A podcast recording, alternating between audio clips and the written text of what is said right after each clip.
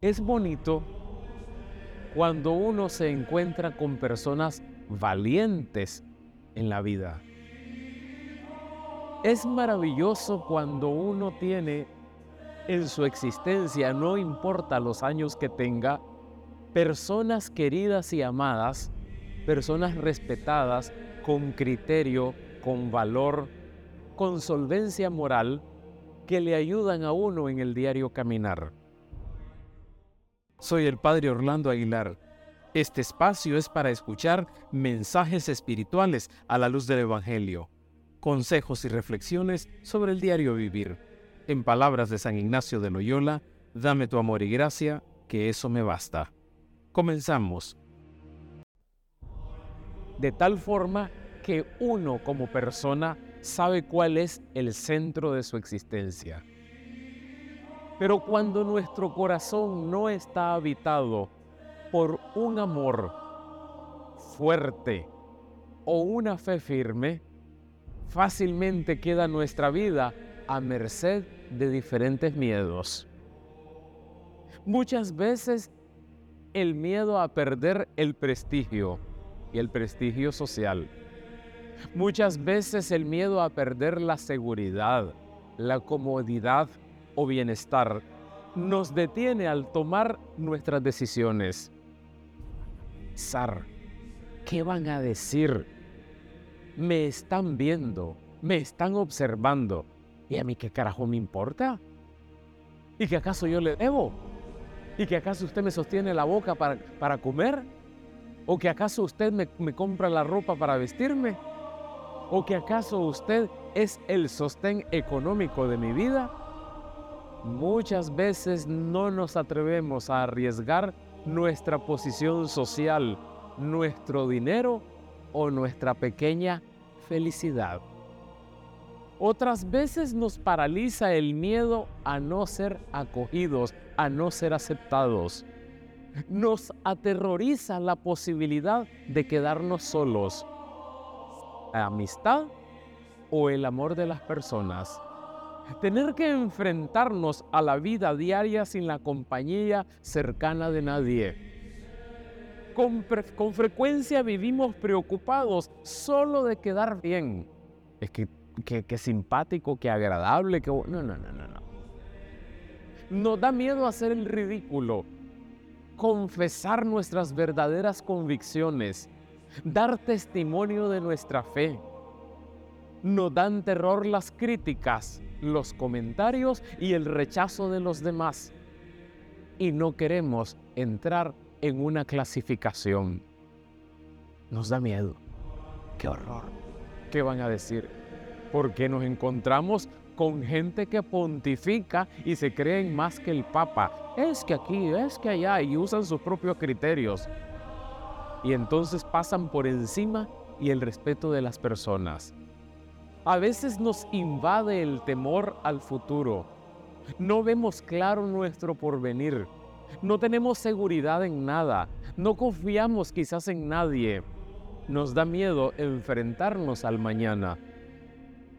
Siempre ha sido una tentación para los creyentes buscar en la religión un refugio seguro que los libere de sus miedos, incertidumbres y temores. Pero sería una equivocación ver en la fe el agarradero fácil de los pusilánimes, los cobardes y asustadizos. La fe confiada en Dios, cuando es bien entendida, no conduce al creyente a eludir su propia responsabilidad ante los problemas no le lleva a huir de los conflictos para encerrarse cómodamente en el aislamiento. Ahora decimos, como somos modernos, en su zona de confort. Al contrario, es la fe en Dios la que llena su corazón de fuerza para vivir con más generosidad y de manera más arriesgada. Es la confianza viva en el Padre la que le ayuda a superar cobardías y miedos para defender con más audacia y libertad a los que son injustamente maltratados en esta sociedad. La fe no crea hombres y mujeres cobardes, sino personas más resueltas y audaces. No encierra a los creyentes en sí mismos, sino que los abre más a la vida problemática y conflictiva de cada día. No los envuelve en la pereza y la comodidad, sino que los anima para el compromiso. Cuando un creyente escucha de verdad en su corazón las palabras de Jesús, no tengan miedo, no se siente invitado a eludir sus compromisos, sino penetrado por la fuerza de Dios para enfrentarse a ellos. Por eso, al final de cada prédica, yo siempre asumo lo que San Ignacio de Loyola nos dice, dame tu amor y gracia, que con eso me basta. Las palabras del día de hoy de Jesús son también para nosotros. Quizás palabras dichas a los discípulos trataban de motivarles de manera insistente para que se mantuvieran en la confianza a pesar de las dificultades. No tengan miedo a los hombres. El miedo es una dimensión natural de la vida, pero el miedo se supera con confianza en Dios. La confianza nos vacuna contra el miedo y nos llena de esperanza. Por tres veces, como decía el monitor al inicio de la Eucaristía, Jesús repite a sus discípulos, no tengan miedo, no tengan miedo, no tengan miedo. No teman a nada ni a nadie. Aunque nos cueste, aunque no seamos entendidos ni comprendidos, aunque no nos parezca o aunque nos parezca que todos son dificultades, que no cedamos al desaliento y que mantengamos la confianza en Dios que sostiene nuestra existencia. No hay que temer a los que pueden quitar la vida del cuerpo, sino a los que pueden ocasionarnos la ruina definitiva, malogrando nuestra vida verdadera, la vida de nuestro ser. Temamos más bien a los que pueden matar la vida, la convivencia, las relaciones entre las personas, el diálogo entre los pueblos, la paz y la justicia en el mundo, los que pueden matar el sentido de la vida y de la esperanza que necesitamos para vivir. Jesús, el Señor, nos libera del miedo y nos hace libres. Pero quien elige a Dios no tendrá miedo al futuro, porque Dios en Jesús resucitado es una presencia permanente, una compañía en nuestro camino, una compañía ahí donde parece que estamos solos. Él puede contrarrestar las incertidumbres y miedos que abundan en nuestra sociedad, suscitando la esperanza abriendo el futuro a la trascendencia, sanando e insuflando vida en unas sociedades anémicas. Tenemos anemia espiritual. Una comunidad de seguidores de Jesús está llamada a ser un espacio donde la gente se libera del miedo y aprende a vivir en la confianza cada día.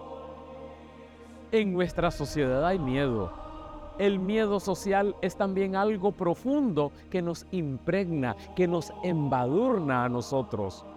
Y ante ello hay quienes sienten la necesidad de consumir más para sentirse protegidos, de lanzarse a una vida de, diversión que les permita olvidar los problemas de cada día.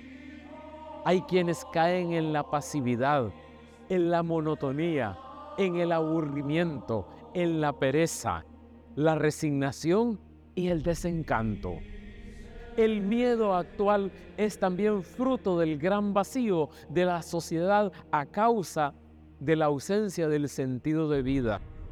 La fe en Jesús, cuando es una experiencia interior, es antes que nada la fuerza que vence todos los miedos y una osadía para vivir la vida con confianza. Y añade Jesús en el texto de hoy, no se venden un par de gorriones, no se venden un par de pajaritos por unos cuartos. Esta expresión es también una invitación a vivir la confianza en Dios, a quien invocamos como Padre. Su solicitud llega hasta extremos insospechados. Para ilustrarla, Jesús recurre a una comparación muy elocuente. Si el Padre, si Dios, si el Creador, si el Ser Supremo cuida hasta de los pájaros más pequeños e insignificantes y tienen contados hasta los cabellos de nuestra cabeza, ¿cómo no va a ocuparse de sus hijos que anuncian la buena noticia? Hay un gran amor que fundamenta nuestra vida. Estamos cimentados en el amor, inmersos en un gran océano de un amor que nos rodea por todas partes, aunque no seamos conscientes de ello. No sabemos en qué circunstancia nos podemos encontrar ni qué decisiones tendremos que tomar pero hay una cosa cierta, nunca estamos solos. Cuando usted se sitúa y dice, bueno, me voy a casar, ¿y para qué? Es que me dicen que es bueno que me case porque ya tengo una edad donde me está dejando el tren y entonces tengo que, que cumplir. Además que me gustaría vestirme de blanco. Y solo por eso. ¿Y si le sale un sinvergüenza? ¿Y si le sale un bandido? ¿Y si le sale un borracho o un ladronazo de primera marca? Porque no es con el primero que se va a casar. ¿O es que está esperando al famoso príncipe hermoso, aquel de el príncipe encantador? Esos no existen, esos son de mentira. El amor azul es mentira también. ¿O está decidiendo qué carrera seguir? o está decidiendo si se va de la casa de su mamá o de su papá para independizarse? ¿O está decidiendo buscar un trabajo mejor? Recuerde usted que los monos nunca se sueltan de la rama hasta que tienen la otra. Y entonces sí. Pero uno en la vida tiene que tener seguridad, el valor y el coraje que Dios nos impregne y nos da hay un gran amor que fundamenta nuestra vida. En Él vivimos, nos movemos y existimos. Él es siempre esa presencia comprensiva y esa mano fuerte que nos sostiene en nuestra debilidad y nos guía en nuestro camino. Él nos viene a decir, nunca están solos, yo estoy al lado de ustedes siempre, pues hasta los cabellos de su cabeza están contados. Por eso no tengan miedo. Eso quiere decir, por eso no tengan confianza. Es decir, el Padre está implicado en nuestra vida. Hay alguien presente en nuestra existencia.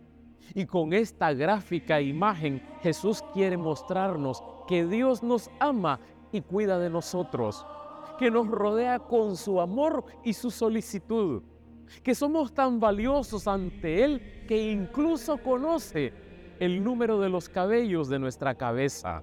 Es una manera de decirnos que estamos en manos de Dios siempre. Esta experiencia nos libera de la angustia y nos hace vivir cada día en la confianza y en una verdadera alegría.